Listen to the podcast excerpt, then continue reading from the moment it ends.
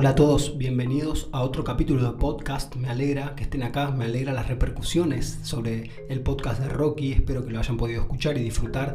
Acuérdense que pueden seguir los videos en el canal de YouTube que es doctor.dianoff y con el mismo nombre me encuentran en TikTok y también en Instagram.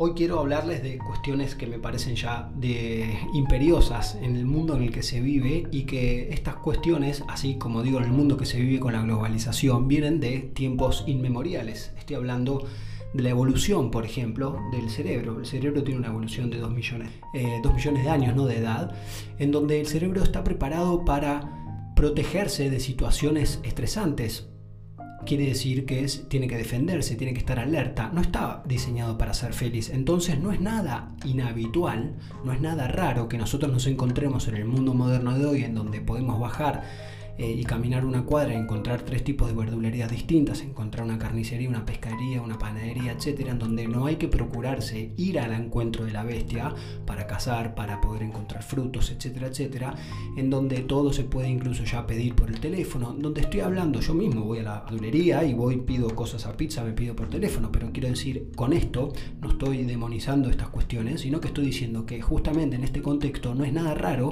que el cerebro, que no está preparado para ser feliz preparado para defenderse y para protegernos, entra en un estado de quietud, entra en un estado de poca energía, donde no necesita de todo eso, eh, no necesita estar alerta, entonces entre en cuestiones de embotamiento, de aburrimiento, de acostumbramiento del cuerpo, pero que no le llamo yo comfort zone o la zona de confort, sino hablo de una zona eh, mejor dicho, no hablo de zonas, hablo de estado de embotamiento. Y es un embotamiento que, justamente, pudiendo conseguir todo sin tener que ir a cazar, o sin tener que ir a recolectar frutos, sin tener que estar protegiéndose de animales, el cerebro no está tan pendiente, especialmente si cada vez todo es más fácil de conseguir.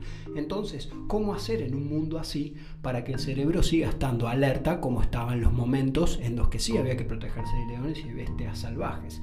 Esto se hace de una manera que yo pienso que es obviamente a largo plazo, pero que desde el primer día que se decide empezar a hacer esto, empieza a funcionar.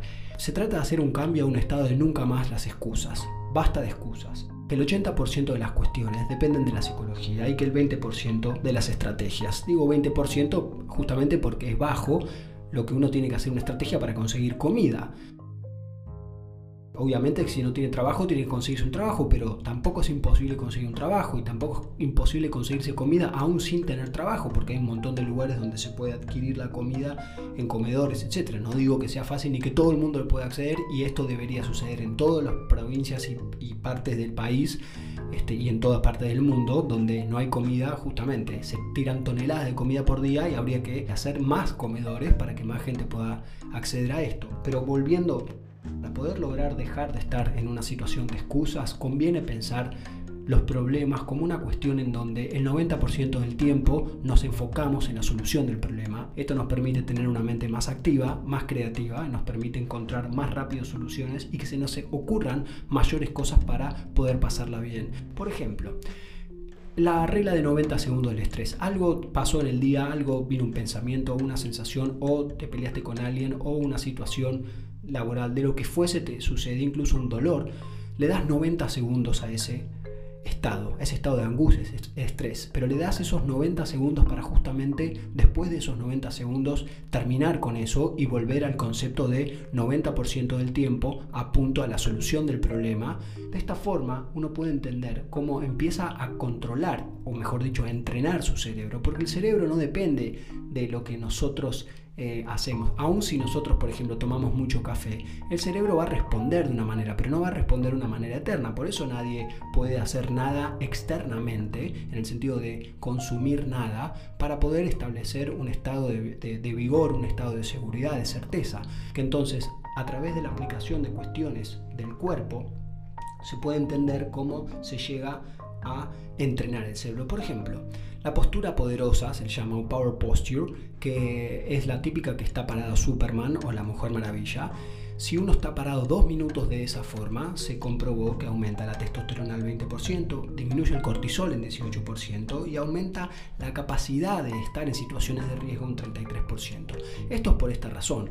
Cuando el cuerpo se para de esa forma, que es como si fuese una batalla, los superhéroes van a bueno, a combatir a los villanos. Entonces tiene que estar en una situación como estaba el hombre de las cavernas, eh, donde se tenía que proteger de los animales. Entonces, al estar de esa forma, el cuerpo le está enviando al cerebro señales de alerta, señales de que tiene que estar alerta, y en ese estado se genera liberación química que hace que el cuerpo se sienta de una forma más preparada y eso genera una sensación de seguridad, genera un cambio de la conducta. Cuando uno tiene un cambio de la conducta y se da cuenta que estas cosas las puede generar, entonces va a hacerlo más veces. Hay muchas técnicas como la Power Posture, los, los invito a que las puedan buscar. De esta manera podemos entender cómo a través de una acción del cuerpo, como por ejemplo la Power Posture, trabajamos sobre nuestra mente y nuestra mente genera un comportamiento distinto y ese comportamiento distinto genera acciones beneficiosas. Si a veces no sale o da vergüenza, hay que hacerlo aunque dé vergüenza, porque después de un rato empiezan a pasar otras cosas que uno se empieza a dar cuenta que la vergüenza no le empieza a importar tanto. Entonces, les sugiero que practiquen estas cuestiones decisiones de riesgo, que de riesgo no, no quiere decir de riesgo de, de, vida, sino que uno no sabe qué decidir y decide con mayor actitud, con 33% mayor de certeza para decidir. Entonces, esto lo que hace es entrenar el coraje, entrenar la determinación, el poder de la determinación, porque de otro modo, como un músculo que no se usa, se vuelven más chicos, se atrofian esto, aunque parezca que no, el coraje y la determinación son como un músculo y conviene pensarlo así. Por eso insisto, hacer el cambio a un estado de nunca más las excusas. Eso no quiere decir que alguna vez no puedan hacer una excusa, quiere decir que eh, entro uno en un momento en donde en vez de decir yo debería esto, debería lo otro, debería esto, que en inglés se dice I should do this, I should do that, pasen a un estado de must Must es como algo que voy a hacerlo, es, es una declaración, es como nos dieran un, upgrade, como si nos aumentaran, de, en vez de viajar en, turista, nos pasaran a primera, pero en vez, de en vez de que nos pase la aerolínea primera, somos nosotros lo que decidimos que el debería, debería, debería pase a un estado de lo hago. Cuando uno está en un estado de lo hago, no negocia ciertas cuestiones. Cuando se da cuenta que las cuestiones que no negocian son cuidar el cuerpo, porque a partir de cuidar el cuerpo se genera una reacción cerebral que libera cuestiones beneficiosas y disminuye cuestiones perniciosas como el cortisol, entonces se ve el cambio de conducta y ese cambio de conducta genera acciones que generan cuestiones buenas para nuestro cuerpo, cerrando el ciclo y aumentándolo y pensando esto como una cuestión infinita y en el resto de la gente que está a nuestro alrededor lo mismo. Las cuestiones de que generan infinitas uno lo puede ver en deportistas de alto rendimiento o gente que es muy exitosa en los negocios, eh, por decir cosas. Eh, cuando uno, por ejemplo, llega a fin de mes y cuenta los pesos que tiene y ve cómo hay gente que trabajando, obviamente pensando de forma honesta, ha ganado muchísimo dinero. Por ejemplo, Jeff Bezos, el dueño de Amazon, él cuando empezó era una sola persona y de hecho renunció a su trabajo. Y él eh, se arrodillaba en el piso para eh, empacar los libros hasta que se dio cuenta que subía los libros a una mesa, no le dolía tanto las rodillas, no se tenía que inclinar tanto y la capacidad de funcionamiento era otro. Además, ese estado de estar medio encorvado hacia adelante le informa al cerebro opuesto de lo que les estaba diciendo que forma la power posture. Entonces empieza a tener mayor decisión y mejores ideas. Pero lo que les decía de él es que es una persona que empieza a hacer pesó de cero Empezó en 1994 cuando él tenía que ir a explicar a los inversores lo que era Internet, porque todavía la gente no conocía Internet. Él tenía la idea de tener todos los títulos de libros posibles online para que se pudieran adquirir, cosa que ninguna biblioteca puede hacer por espacio físico.